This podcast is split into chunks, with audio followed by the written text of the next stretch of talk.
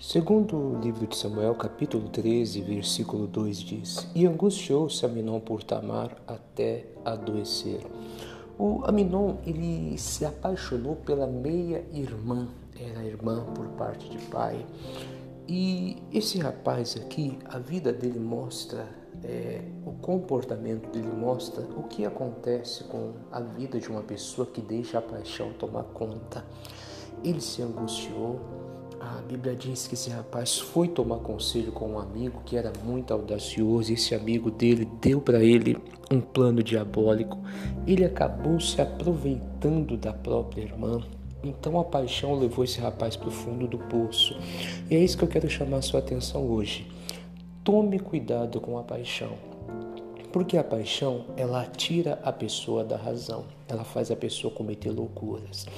A paixão se transforma em ódio rapidamente. Então, você que serve a Deus, que conhece a palavra, ou até você que nunca entrou em uma igreja, mas você está ouvindo agora essa mensagem nesse podcast, tome cuidado com a paixão.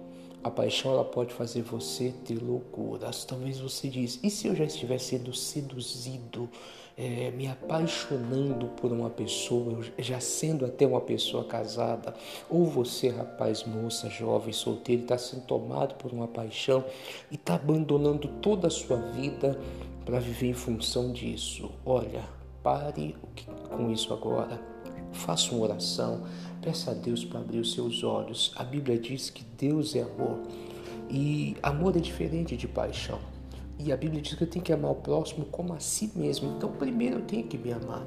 Então, você precisa fazer hoje uma oração a Deus. Deus, abre os meus olhos, porque eu não quero cair nesse laço chamado paixão que vai tirar a sua razão, vai levar você a fazer loucuras, vai levar você a pegar conselho com um com o outro, até que aquele conselho case com a sua ideia, porque quem está apaixonado não gosta de ser contrariado.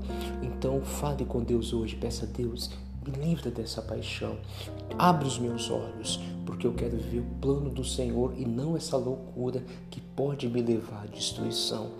Abre os seus olhos. O diabo quer destruir você através dessa paixão com essa palavra, tá? Um forte abraço. Que Deus te abençoe.